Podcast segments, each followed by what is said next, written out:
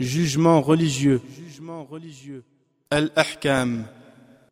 Le singulier du mot ahkam est hukm. Ce terme signifie statut, règle. Chaque action en islam entre dans l'une des cinq catégories suivantes. Premièrement, obligatoire, wajib. Les actions de cette catégorie sont obligatoires pour tout musulman.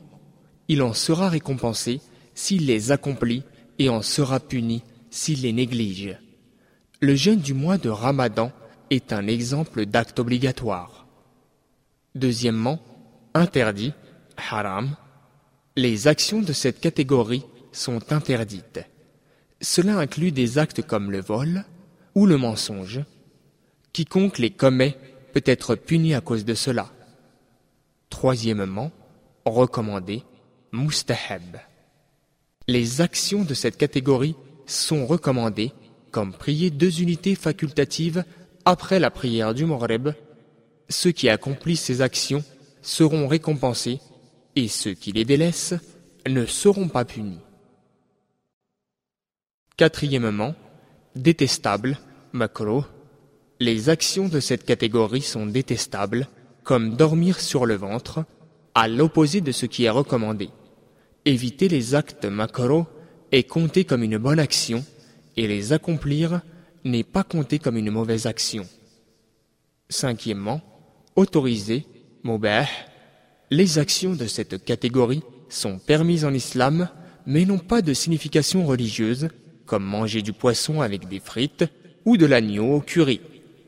Nous avons le choix de le faire ou non. Cependant, l'intention de la personne peut transformer cet acte permis en acte obligatoire, recommandé, détestable ou interdit. D'autres choses peuvent aussi changer le statut de mubah. Par exemple, toute chose permise devient interdite s'il est prouvé qu'elle est nuisible. De même, chaque action nécessaire à l'accomplissement d'une obligation devient elle-même obligatoire. Ces jugements qui sont des obligations, appelées aussi fard, sont de deux types.